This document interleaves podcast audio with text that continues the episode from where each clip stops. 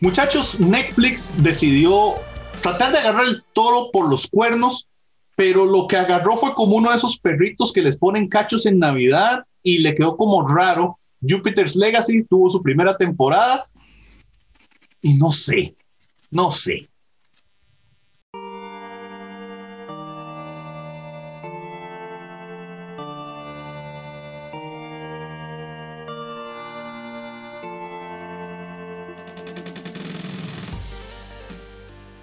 Saludos Steven, saludos Dago, saludos a todos los que nos acompañan siempre en el canal.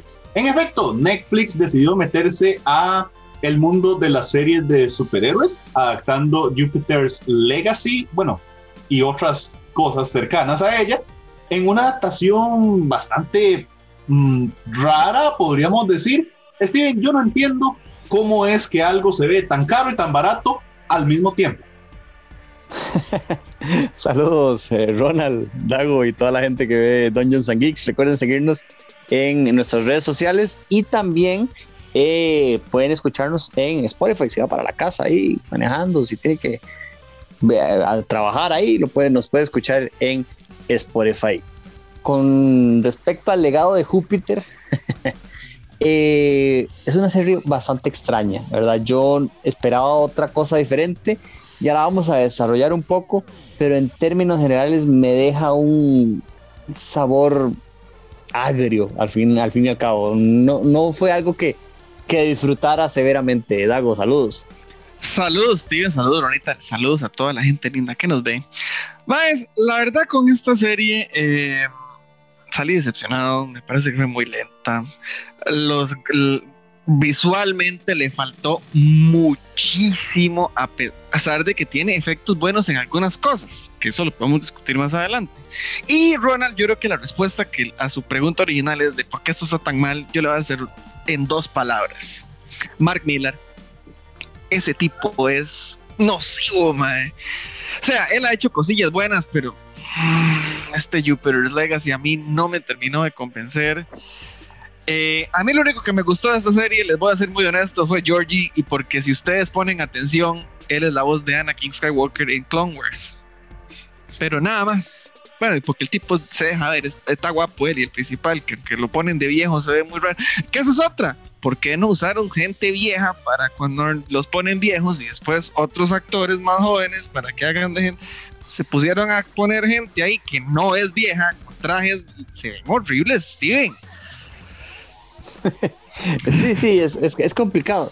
O sea, yo creo que es que este Jupiter, Legacy eh, es extraño, ¿verdad? Porque nos presentan dos historias que se van contando en paralelo, ¿verdad? Una en los años 30, ¿verdad? La historia de, cómo ellos, eh, los, los, personajes principales, adquieren sus, sus superpoderes eh, con, con Sheldon y, y, Walt como, como los personajes principales, una pareja de, de hermanos que pierden a, a su padre que se suicida y termina siendo eh, la catástrofe de, la empresa que ellos tenían de, manejo de acero.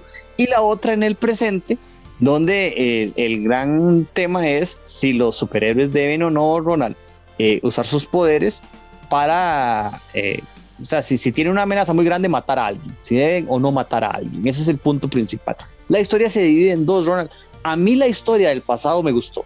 O sea, esa historia me gusta está bien contada, está bien desarrollada, está bien amarrada. Creo que termina mal, pero esa me gusta. La del presente no me gusta, Ronald. Esa, esa, esa tiene muchos vacíos, muchas incongruencias, eh, no, no, no va a un mismo ritmo durante todo el rato, a diferencia de la del pasado. No sé cómo, cómo la ve usted.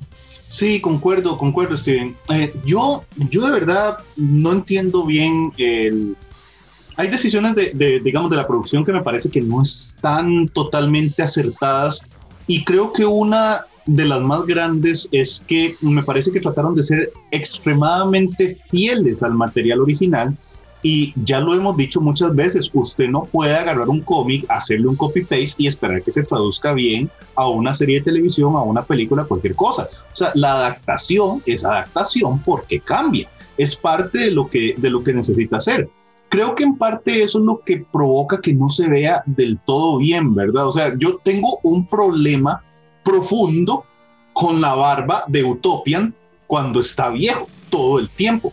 Se ve supremamente raro. La última vez que vi algo así fue un fin de año en la Universal, allá en la Avenida Central, y ahí estaba un colacho raro con una barba por el estilo. O sea, se ve muy raro, pero creo que es un intento de hacerlo extremadamente fiel al cómic. Ahí hay un área gris, ¿verdad? Porque si es muy poco fiel, también nos vamos a quejar, pero si no se adapta bien, entonces hay que hacer algunos cambios. Yo creo que este se quedó como tratando de hacerlo, pero no, pero no, pero no, no salió.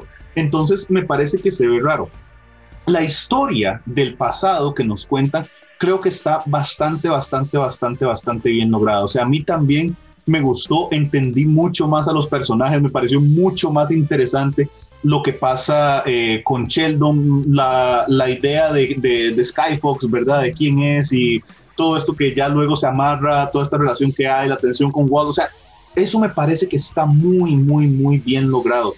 Lo que pasa es que igual estos vacíos, digamos, como de, tal vez no son vacíos, tal vez son malas decisiones de la producción, hacen que uno siempre se quede con esta sensación de que no es un producto completamente bien pensado, ¿verdad?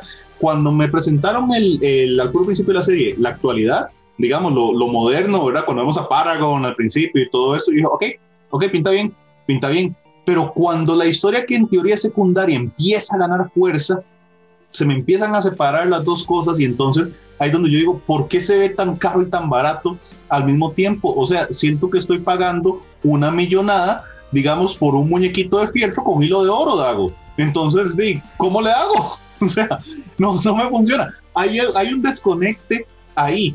La historia no me parece mala, incluso la de la actualidad. Es la adaptación lo que no me termina de convencer.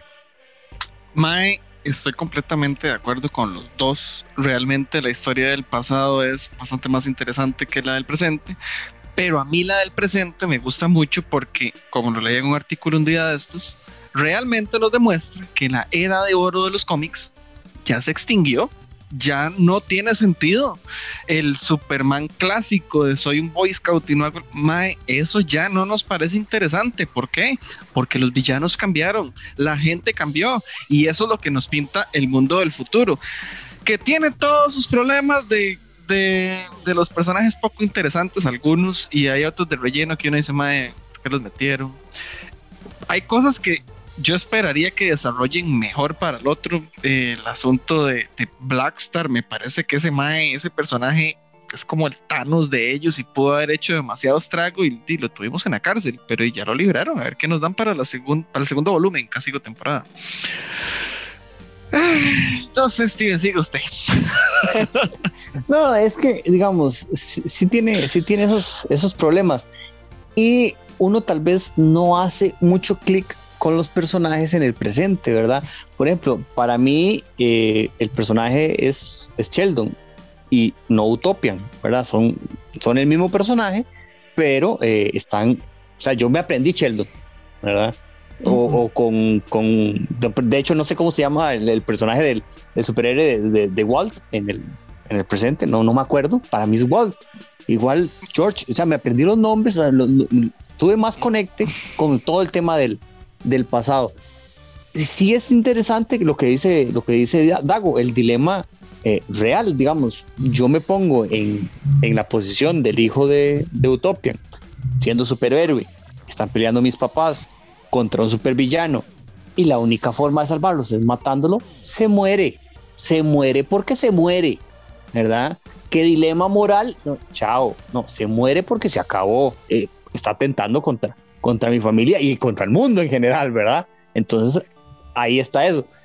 Yo creo que es, ese, esa discusión es, es interesante. Utopian es muy, muy cerrado en la idea de, de, que hay que respetar el código y todo esto, y que Dios guarde los poderes para asesinar a alguien. Y, y ni siquiera era el, el Blackstar de verdad, Ronald, era un, era un condenado clon. Y ya ahorita, si quieren, hablamos de, del cierre de, de, la serie como tal, porque yo creo que tiene dos finales. Eh, uno mejor que, que el otro. Ronald. Antes de cederle la palabra a Dago, que quería compartir algo, o hacemos una pausa, Dago. No, simplemente decirle que el personaje se llama Brainwave. Ah, sí, se llama, sí, se llama Brainwave. Yo lo iba a decir también. Se no, llama no, no, no, no, me acuerdo. No, no, me no yo tuve que buscar, vea. No, yo, yo los había buscado porque yo busqué lo, de los cómics para leerlo y toda la cosa. Yo quería tocar un punto antes de, de, entrar a lo de los finales y a que le pongamos nota, porque tenemos que ponerle nota a este primer volumen. Eh, yo sí creo, Steven, que la discusión esa sobre si los héroes tienen que matar o no tienen que matar, tiene que crecer.